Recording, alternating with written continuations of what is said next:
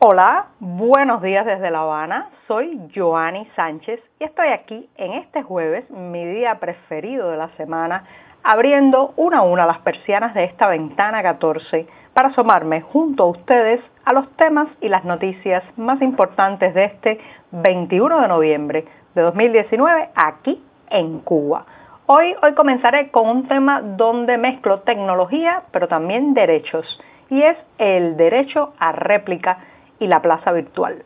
Por otro lado, la CEPAL ha llamado a romper silencios estadísticos en la región, aunque no ha mencionado directamente a Cuba.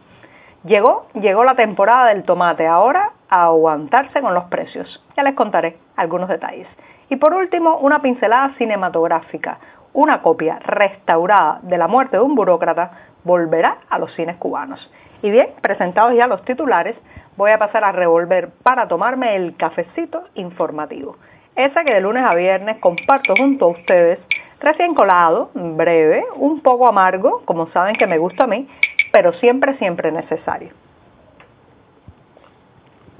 Después de este primer sorbito del día, que me da muchísimas energías para seguir, les recuerdo que pueden ampliar todos estos temas y estas noticias en las páginas del diario digital 14 y medio que hacemos desde aquí, desde dentro de Cuba. También advertir a nuestros lectores residentes en territorio nacional que lamentablemente tendrán que hacer uso de proxies anónimos o de servicios de VPN para saltarse la censura y lograr entrar a nuestro sitio digital desde los servidores cubanos. Y bien dicho esto, voy a pasar al primer tema que ya les adelantaba está relacionado con el derecho a réplica, pero también con las nuevas tecnologías.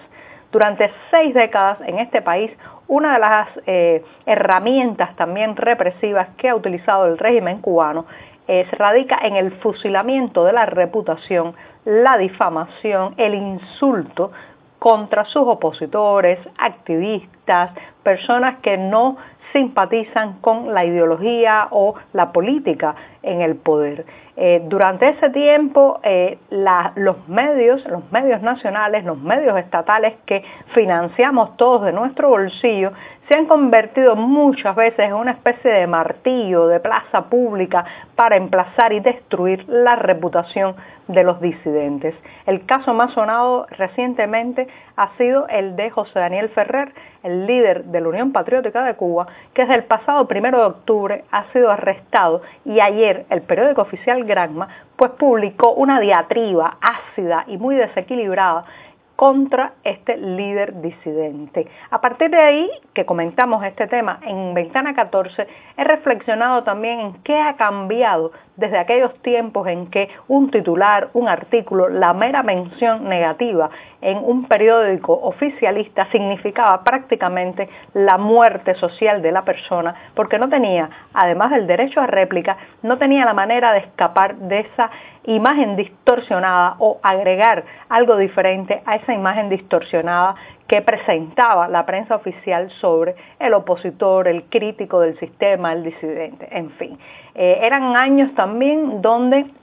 la verdad oficial era monopólica, no había ninguna otra manera de enterarse de otra versión de los hechos que no fuera a través de la televisión nacional y la radio nacional o los periódicos nacionales que imponían solo una manera de ver la vida y de ver a los opositores. Eh, así hemos visto cómo a lo largo de estas seis décadas todas las personas que han sido críticas, se han eh, opuesto al sistema, tienen otra idea de cómo debe gestionarse la política del país, todos ellos han sido acusados de delincuentes, criminales. Si son mujeres, además, enseguida viene el insulto sexista a cuestionar su moralidad, a cuestionar también si es buena o mala madre, si es buena o mala esposa, y con eso, con eso hemos tenido que lidiar por décadas. ¿Qué ha cambiado? Ha cambiado que irrumpieron en nuestras vidas las nuevas tecnologías y ahora, aunque no tenemos todavía derecho a réplica los insultados en la prensa oficial, al menos, al menos hay caminos para contar nuestra versión de los hechos,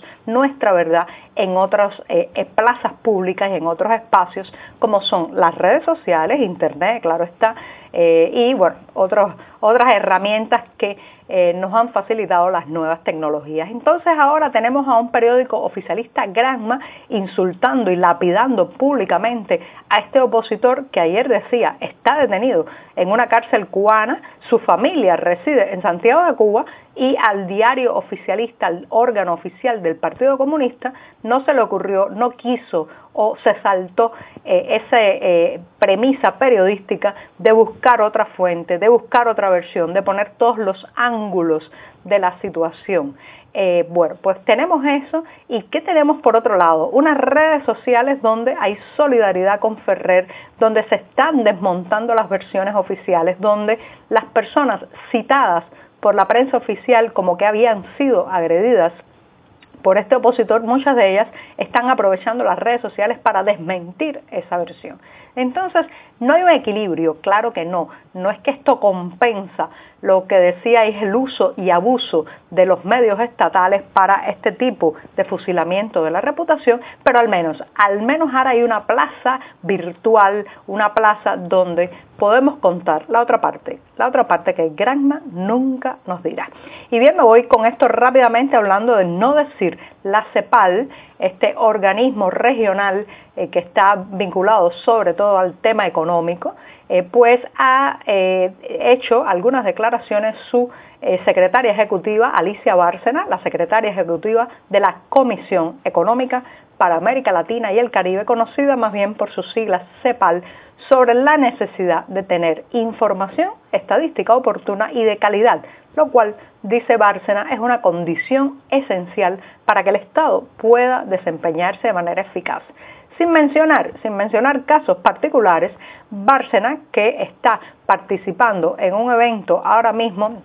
eh, pues instó a los países a retratar más fielmente los rasgos de su realidad, buscar más y mejores datos y, bueno, pues sobre todo eh, aparcar el secretismo y eh, mostrar las estadísticas veraces, concretas, eh, pegadas a la realidad que viven estos países de América Latina. Esto lo ha dicho Bárcena en un evento, les contaba que se celebra hasta este jueves en Santiago de Chile. Es una conferencia estadística de las Américas que nos permite reflexionar también sobre el oscurantismo y el secretismo que dominan muchos datos y estadísticas Este es un país que eh, em, por más de medio siglo pues ha caído en una especie de burbuja de irrealidad de estadísticas infladas, de estadísticas maquilladas y de otras absolutamente silenciadas. Y bueno, pues ahora la CEPAL se encuentra con que no puede trabajar con estos datos falseados, no solamente de Cuba, sino también de otros países de la región. Les recuerdo que la CEPAL ha lamentado en varias oportunidades que las principales estadísticas económicas de Cuba tienen una periodicidad anual y se publican con un rezago de varios meses e incluso años. Eh, una de las más cuestionadas es sin lugar a duda la, el Producto Interno Bruto, conocido por sus siglas PIB. Les eh, advierto que este año la CEPAL ha previsto que la economía cubana crecerá apenas un 0.5%. Ahora bien, si usted se acerca a los informes que publica con frecuencia eh, la CEPAL, eh, será muy raro, muy raro que encuentre estadísticas sobre, por ejemplo, índice de pobreza en Cuba, también sobre desempleo y sobre una serie de eh, problemas sociales y económicos que lamentablemente, como decía hace un rato, el gobierno, la Plaza de la Revolución, escamotea o maquilla, a pesar de que la Oficina Nacional de Estadísticas ha ganado cierto protagonismo en los últimos años, lo cierto es que todavía, todavía vivimos eh, en una isla donde eh, se manipulan mucho los datos y para los economistas resulta sumamente difícil trabajar trabajar en esas condiciones. Y bien, con esto me voy rápidamente a la noticia de que llegó, comenzó ya la temporada de tomate. Es posible que si usted va a los mercados a lo largo de la isla ya encontrará algún que otro tomate, todavía pequeño, todavía quizás no tan bueno como eh, se podrá encontrar más adelante en la, en la medida que la temporada avance, pero lo cierto es que lo que sí va a notar enseguida, antes de probarlo siquiera y comprarlo, son los altísimos precios que eh, empiezan en 25 pesos cubanos el salario diario de un profesional en este país, pero me cuentan algunos oyentes de esta ventana 14 que en sus ciudades, en sus pequeños pueblos ya ha superado en muchos los 30 pesos cubanos. Así que el tomate, el tomate se ha convertido en un símbolo de estatus y en un producto casi de lujo para las familias cubanas. Ustedes me preguntarán, ¿y los precios topados o tarifas topadas máximas para los productos y eh, para algunos productos y los alimentos que impuso eh, el, que impusieron las autoridades recientemente? Bueno, las aguas han ido tomando su nivel y poco a poco los precios han empezado a subir. Y quien no quiera pagar 25 pesos por una libra de tomate, entonces parece que no comerá tomates. Vamos a ver cómo termina esto y hasta dónde, hasta dónde llega el indicador del precio del tomate, también como un indicador de lo cara que es la vida cada día más para los cubanos. Y con esto me voy rápidamente a la noticia de que una copia restaurada de la película La muerte de un burócrata, recuerden que se trata de un filme del realizador Tomás Gutiérrez Alea, conocido como Titón, y es un filme de 1966. Una copia restaurada se podrá ver